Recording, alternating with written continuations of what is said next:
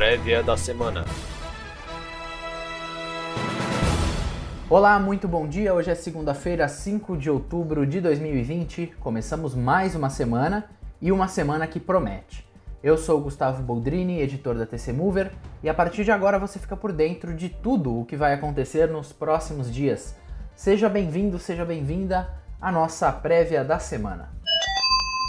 O investidor pode esperar uma semana mais tranquila, ao menos em relação a dados macroeconômicos, mas deve ficar atento a alguns números importantes.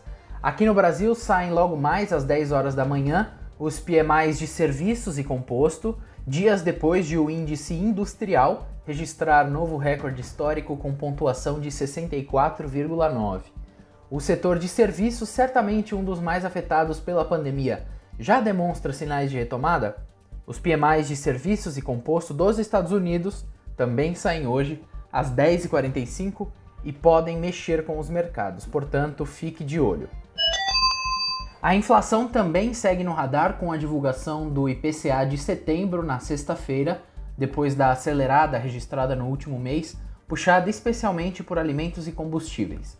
O mercado segue atento ao comportamento do índice de preços, que pode influenciar nas considerações do Banco Central em relação à taxa básica de juros nas próximas reuniões de política monetária. Lá fora, na quarta-feira, sai a ata do Comitê de Política Monetária Americana, o FONC, que decidiu manter a taxa básica Federal Funds entre 0 e 0,25% na reunião do último dia 16 de setembro. Ficamos de olho nas projeções do Federal Reserve para a economia americana após a sinalização de que não haverá altas na taxa de juros por um bom tempo. A saúde do presidente americano Donald Trump, que foi diagnosticado com Covid-19 na semana passada, também segue no radar. Neste domingo, a equipe médica que cuida de Trump disse que ele vem apresentando melhora após ter tido altos e baixos e que pode ter alta ainda hoje. O presidente tem 74 anos de idade e é considerado obeso, o que são fatores de risco para a doença. Na sexta, o nível de oxigênio de Trump chegou a baixar para menos de 95%. A situação ainda inspira cuidados e a campanha pela reeleição pode ser afetada, já que Trump entrará em quarentena e não poderá cumprir agendas presenciais, ao menos por alguns dias. Enquanto isso, a vantagem do democrata Joe Biden entre o eleitorado americano cresceu, de acordo com pesquisa da NBC e do Wall Street Journal divulgada neste final de semana. Biden tem 53% das intenções de voto contra 39% de Trump, uma diferença de 14 pontos percentuais. A pesquisa foi realizada após o debate entre os dois na última terça-feira, ou seja, antes da notícia da infecção de Trump pelo coronavírus. O debate cheio de polêmicas e ataques pessoais entre os candidatos, de acordo com os números, teria piorado a visão de Trump diante do eleitorado. Por falar em debate, nesta quarta-feira, às 10 horas da noite, está marcado o encontro entre os candidatos a vice-presidente de Trump, Mike Pence, e de Biden, Kamala Harris. Na Europa, olho para o aumento de casos de Covid-19 que levou a cidade de Madrid, na Espanha, a reinstaurar a fase mais aguda do isolamento social, o chamado lockdown, por 14 dias. O Reino Unido registrou no sábado o recorde de casos diários da doença, com 12.872 registros. Para a semana também fica no radar o acordo nuclear entre Rússia e Estados Unidos.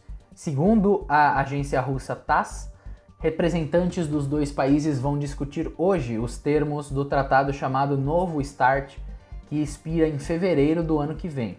O governo russo vê chances mínimas de assinar o acordo, já que não concorda com algumas condições colocadas pelos americanos. Olá, sou Thiago Ghisoni, editor multimídia da TC Mover, e a seguir os destaques da política pelo nosso analista sênior Leopoldo Vieira, direto de Brasília.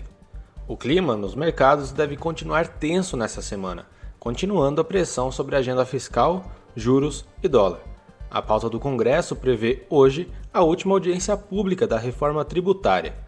Amanhã deve ser instalada a Comissão Mista de Orçamento e está prevista a votação do novo marco da cabotagem pela Câmara. Na quarta, o Congresso pode analisar os vetos presidenciais com perspectiva de derrubada dos vetos da desoneração da folha de pagamento e do marco do saneamento.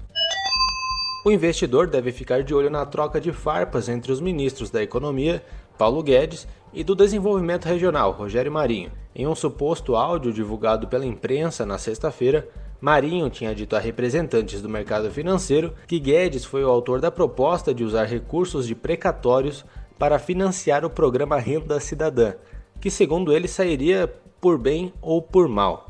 O ministro da Economia respondeu dizendo que, se as declarações fossem verdade, Marinho seria despreparado, desleal e fura-teto. Em nota, o Ministério do Desenvolvimento Regional confirmou o encontro, mas negou que Marinho tenha desqualificado Guedes e que o vazamento foi feito com o objetivo de especular no mercado. Além disso, no final da sexta-feira, o ministro Paulo Guedes anunciou que a tributação de dividendos passou a ser considerada para criar o substituto do Bolsa Família. Fontes ouvidas pela TC Mover disseram que o senador Márcio Bitar, relator do Renda Brasil, se aproximou do ministro da Cidadania, Onyx Lorenzoni, para construir uma proposta mais focada na vontade do Congresso, que resiste a cortar despesas obrigatórias, rever benefícios sociais, congelar salários no setor público ou criar um novo imposto. O próprio ministro, Rogério Marinho, faria parte dessa articulação, conforme a imprensa. Neste domingo, segundo a CNN Brasil, interlocutores do Palácio do Planalto buscavam os áudios para confirmar as declarações de Marinho a representantes do mercado. Um desfecho desfavorável a Guedes é temido, porque fortaleceria as alas consideradas gastadoras do governo e do Congresso, enquanto a projeção de déficit primário deste ano chegou a 861 bilhões de reais, e são esperadas as receitas mais frustrantes da história no primeiro bimestre do ano que vem de acordo com o presidente da Comissão Mista de Orçamento do Congresso, o deputado Elmar Nascimento. Bom, essa foi a nossa prévia, tenha uma ótima semana e até a próxima.